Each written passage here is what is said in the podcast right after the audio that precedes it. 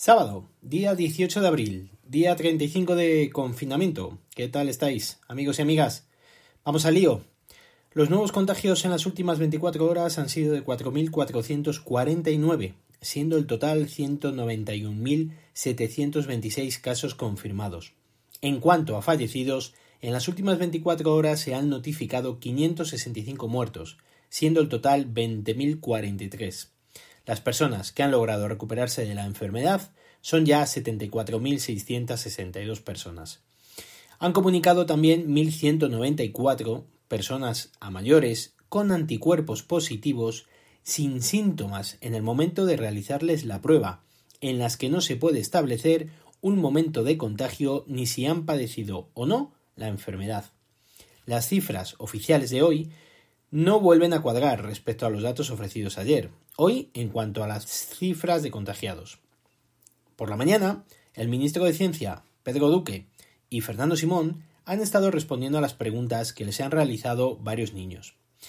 Entre otras muchas cosas, Pedro Duque ha recomendado a los niños mantener una rutina diaria, que saben que este confinamiento es muy duro, han hecho una práctica de cómo colocarse y quitarse la mascarilla, que hay que estornudar siempre en el codo, que probablemente el virus vuelva en invierno, si es que se ha ido, También Fernando Simón ha dicho que el mayor número de contagios ha sido por nuestro intercambio de ciudadanos con Italia.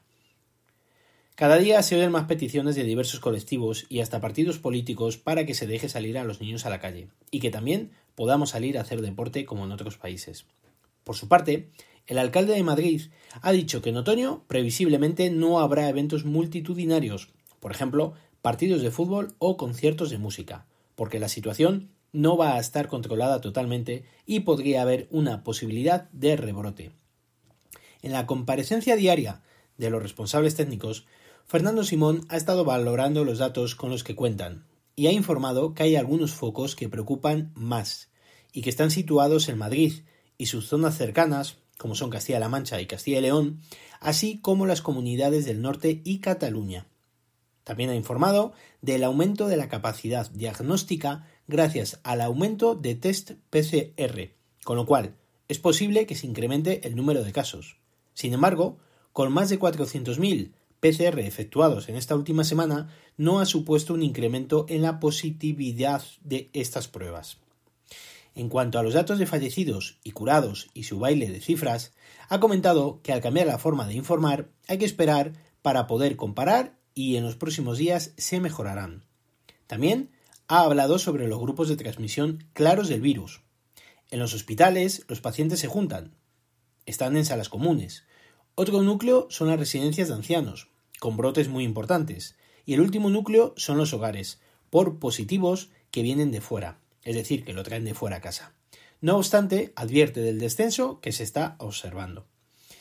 En cuanto a esto de los positivos que vienen de fuera, Mm, tenemos unos amigos que, por ejemplo, no sabemos cómo, pero también eh, están contagiados. Le han hecho una analítica de sangre pues por, unos temas que no vienen a cuento y a lo tonto y a lo bobo han visto que está contagiado por, el, por el COVID-19. Debe ser un contagio leve, pero mm, estamos esperando a las pruebas de la mujer y veremos a ver por qué tienen más familia en casa. Es plenamente consciente, este hombre cuenta del esfuerzo que se está realizando y que está sirviendo para contener la enfermedad, y que no se pueden relajar las medidas de un día para otro y echar todo por la borda. Dice que se van a poder ir relajando las medidas de confinamiento una vez que las capacidades del sistema sanitario puedan responder ante un posible rebrote, aunque sea más pequeño. Sobre la, la pregunta de si este virus ha sido creado en un laboratorio, ha recalcado que el coronavirus es claramente de origen animal y que otras hipótesis son ciencia ficción.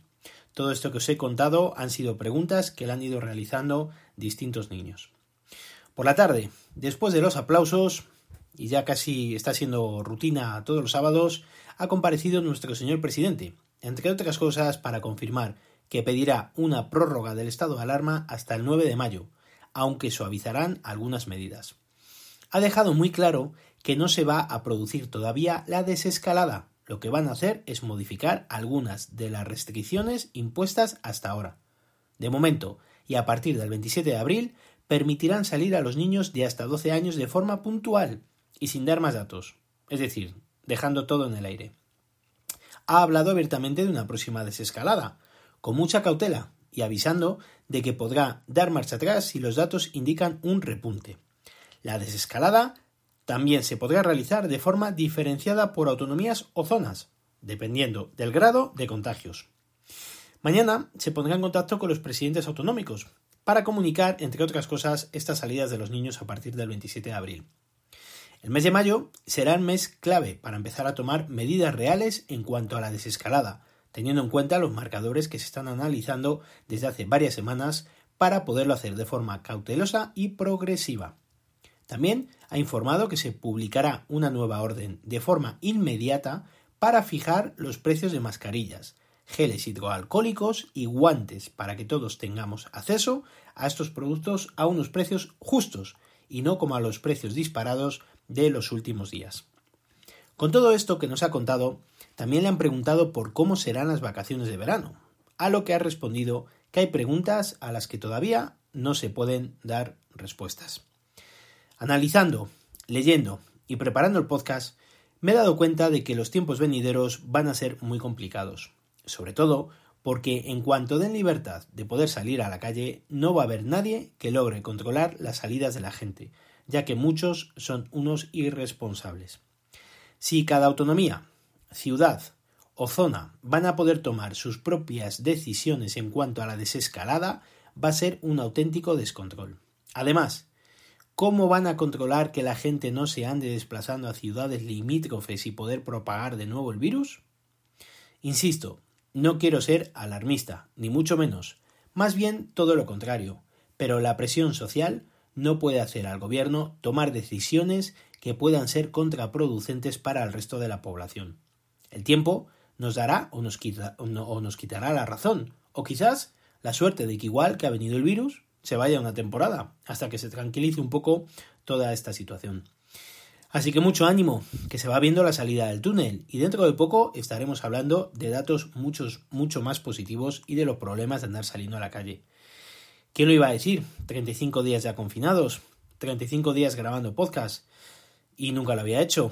Veis que pasa el tiempo mm, rápidamente, un día menos para llegar al final. Hoy, como veis, no he hablado nada de tecnología. Me ha parecido importante comentar las informaciones de las que nos han hecho partícipes para poder hablar de ello con calma y tranquilidad. Así que bueno, en fin, amigos y amigas, mañana más y mejor. Si queréis contarme algo, ya sabéis que lo podéis hacer al email elgafaspodcast.com o en Twitter como arroba elgafaspodcast.